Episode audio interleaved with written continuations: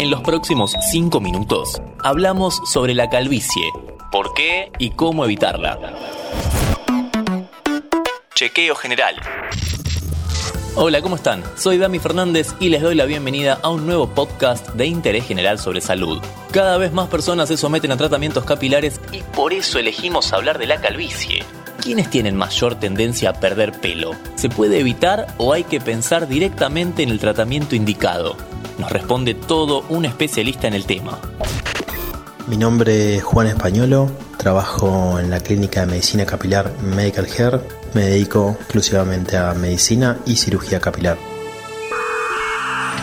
Gracias Juan. Bienvenido y ya de entrada contanos, ¿por qué se cae el pelo?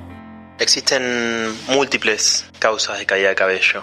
Hay factores genéticos y hormonales, factores nutricionales, también existen alopecias de origen autoinmune y obviamente relacionadas al estrés. Dentro de la población masculina, la más frecuente es la alopecia androgenética, justamente de origen genético y hormonal. Las personas más propensas son aquellas con historia familiar, tanto desde el lado paterno como materno, de calvicie.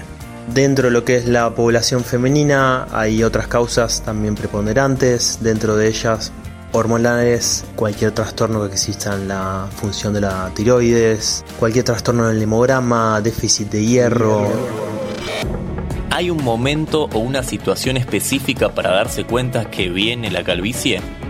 No existe una señal específica de que nos estamos quedando pelados. La evolución más frecuente en la alopecia tanto en el hombre como en la mujer, es de manera muy lenta. Esto provoca que uno se vaya un poco acostumbrando a la imagen que le da el espejo hasta llegar al momento de la consulta y darse cuenta que hay un verdadero problema de caída. Muchas veces el paciente puede empezar a notar que cuando se peina o se pasa la mano se ve una mayor cantidad de pelos de lo que hacía previamente pero obviamente quizás la señal más importante también es cuando uno se ve al espejo, cuando lo ve un amigo en un espejo en el ascensor, notarse más el cuero cabelludo de lo que uno hacía previamente. Cuando van pasando esos momentos y una persona siente que hay que activar, ¿qué se hace?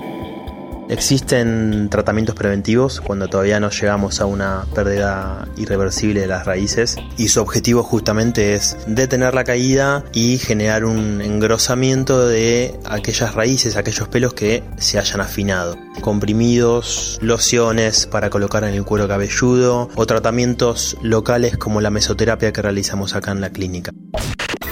Y después de eso llega el momento del no retorno entendiendo el punto de no retorno como el punto en el que al examen físico se pueden evidenciar en el paciente áreas, zonas del cuero cabelludo donde hay una pérdida irreversible de las raíces.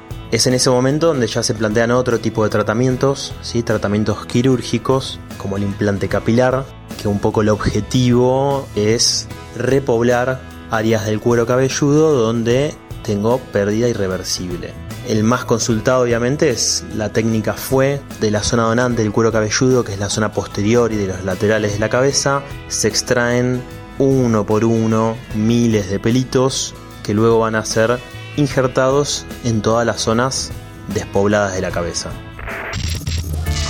Las consultas que aumentaron también empiezan antes, ¿no?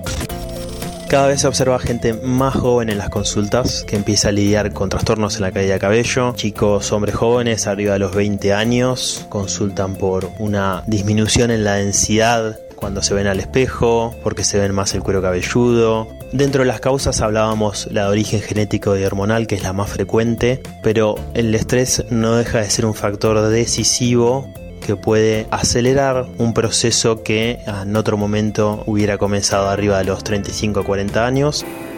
Y la pregunta del millón, ¿funciona el tratamiento?